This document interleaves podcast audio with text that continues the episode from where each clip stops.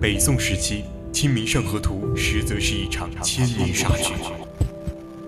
十七世纪，牛顿预言世界末日将在三百多年后到来。二零一五年，霍金预言致谢将终结人类。锁定探索之旅，世界那么大，我想带你去看真真假假。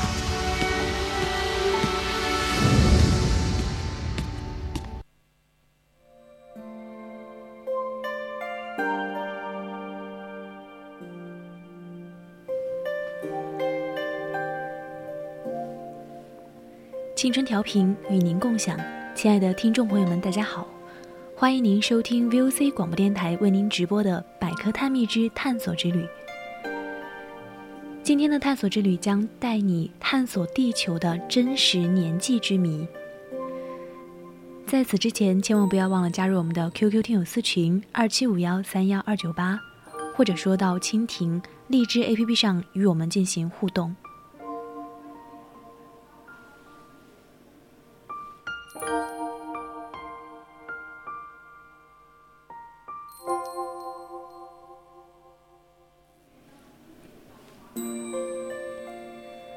都说我们都有一个共同的家庭，地球。过去的地球是另外一个世界，地球曾经是很多个不同的世界。站在大爆炸以后的广袤的时间长河中，为了看得清楚一点，我们把这一大段的时间都压缩到了一年之中。假如说我们的宇宙年纪现在是十二月二十三日的凌晨。那也就是说，大约三亿五千年前，我们的地球刚刚满四十亿岁。地球看上去是如此不同，你甚至可能都认不出来这是地球。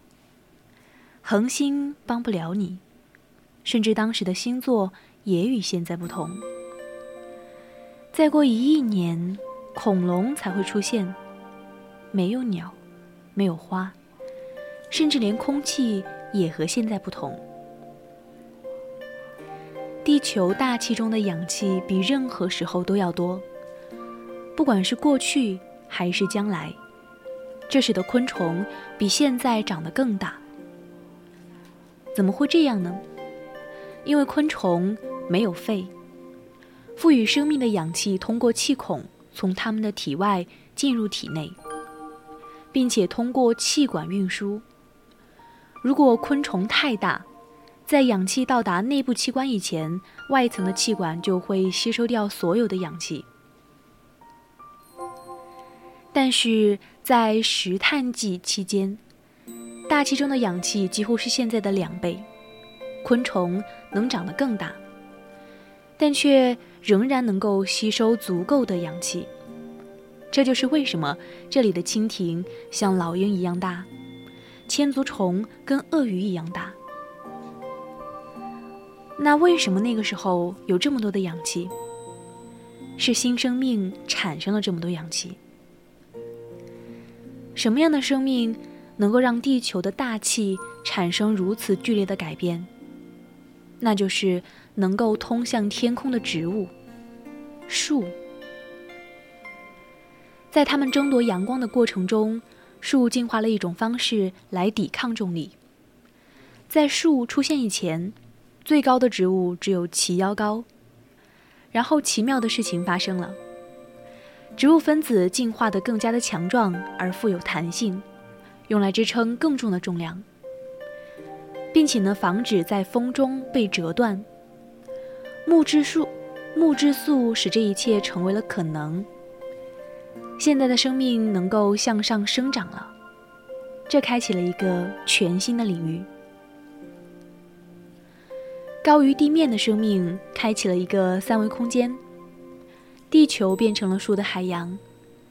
但木质素也有缺点，它难以下咽。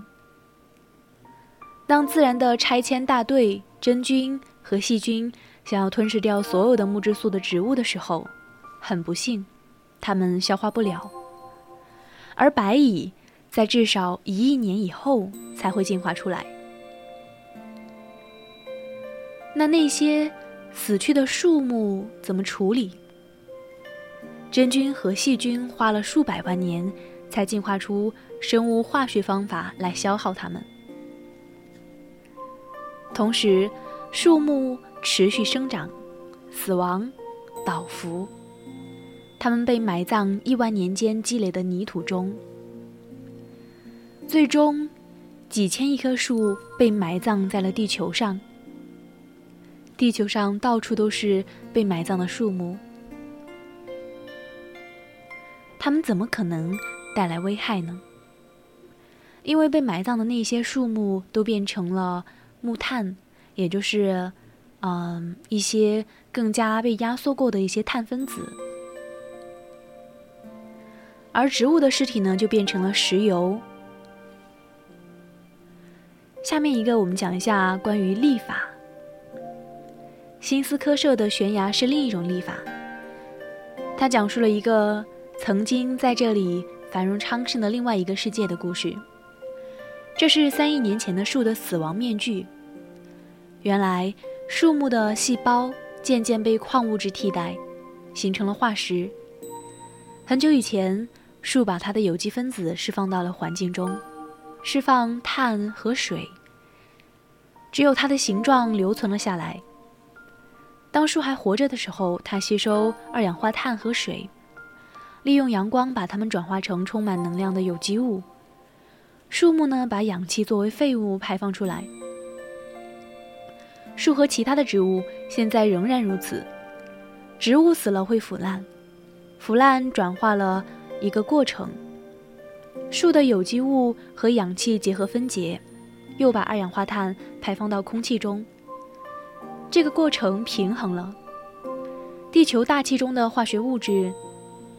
但是，如果说树木在它们腐烂以前被埋入地下，会发生两件事：它们把碳和太阳能都共同的储藏起来，并且呢，将氧气释放在大气中逐渐积累。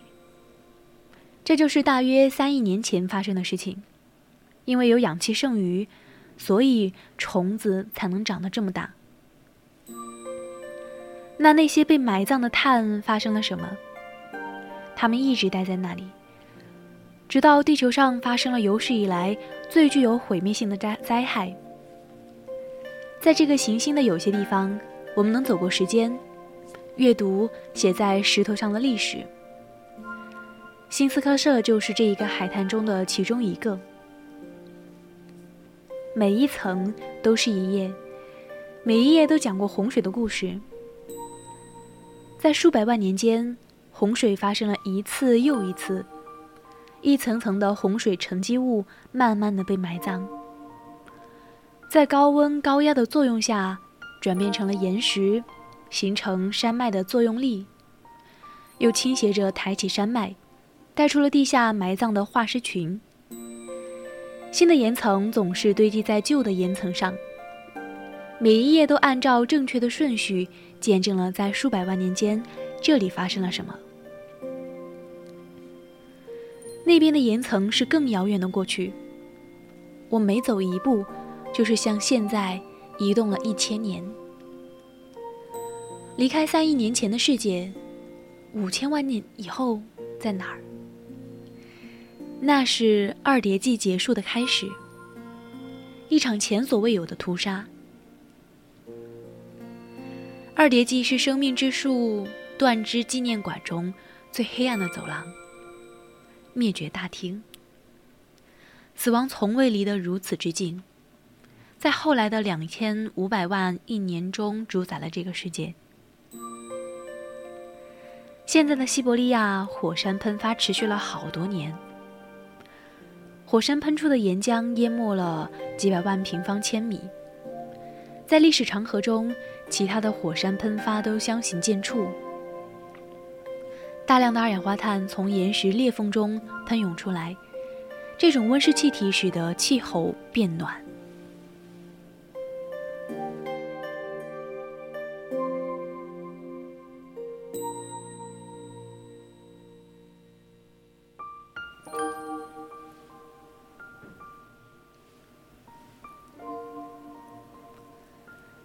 在石炭纪早期，被藏被长期埋葬的森林再一次登场。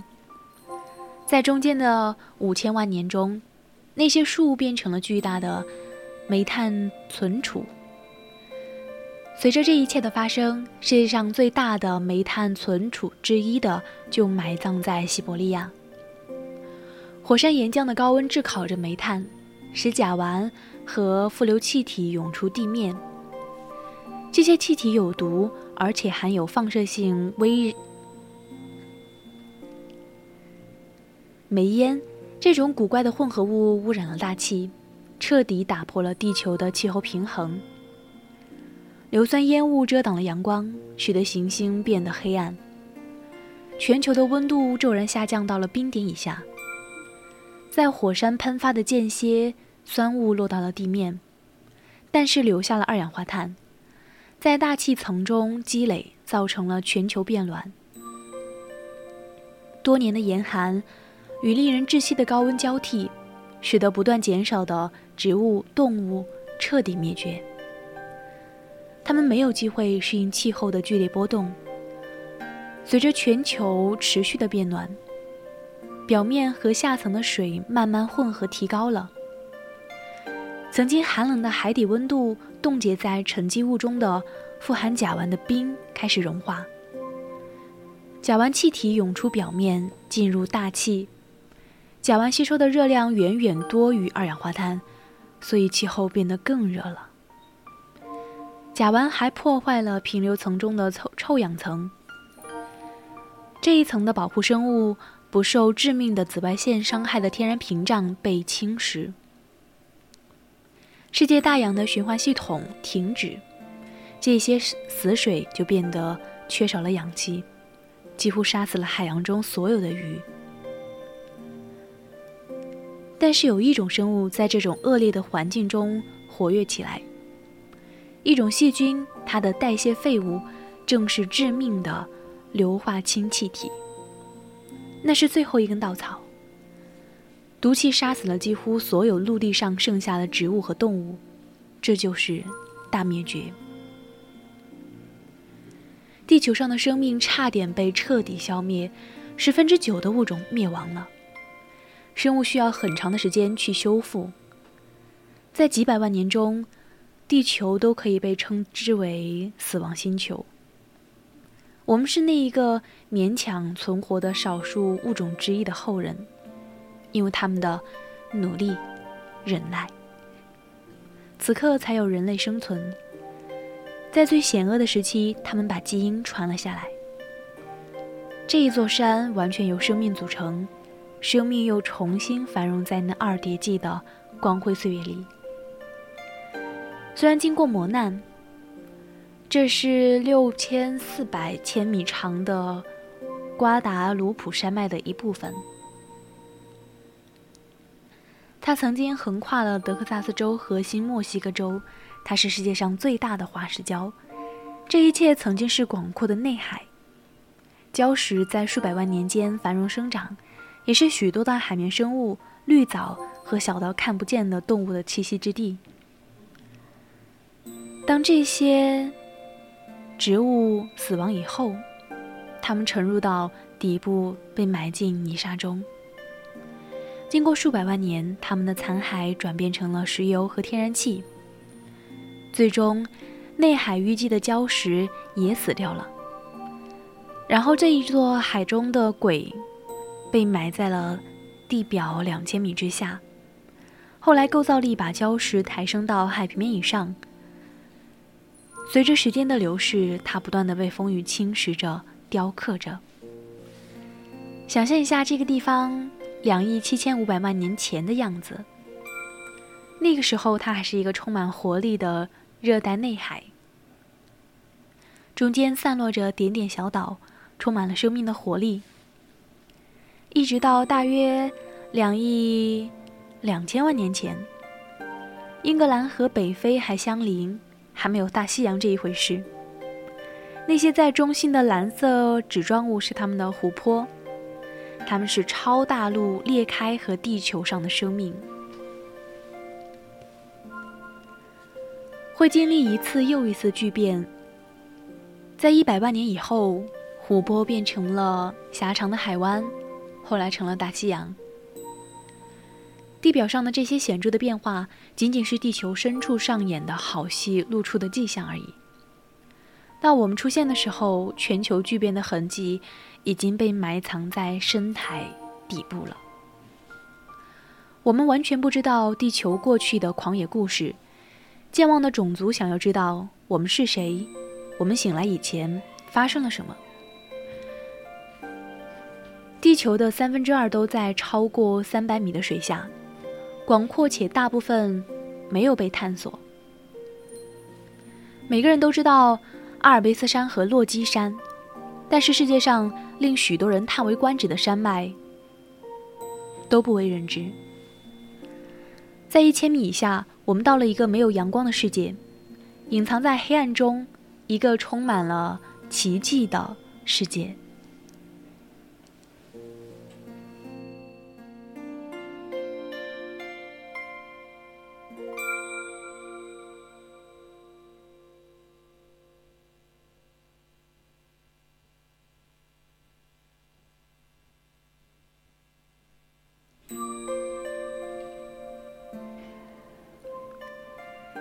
这是世界上最长的海底山脉——大西洋中极，它们都像棒球的接缝一样环绕着地球。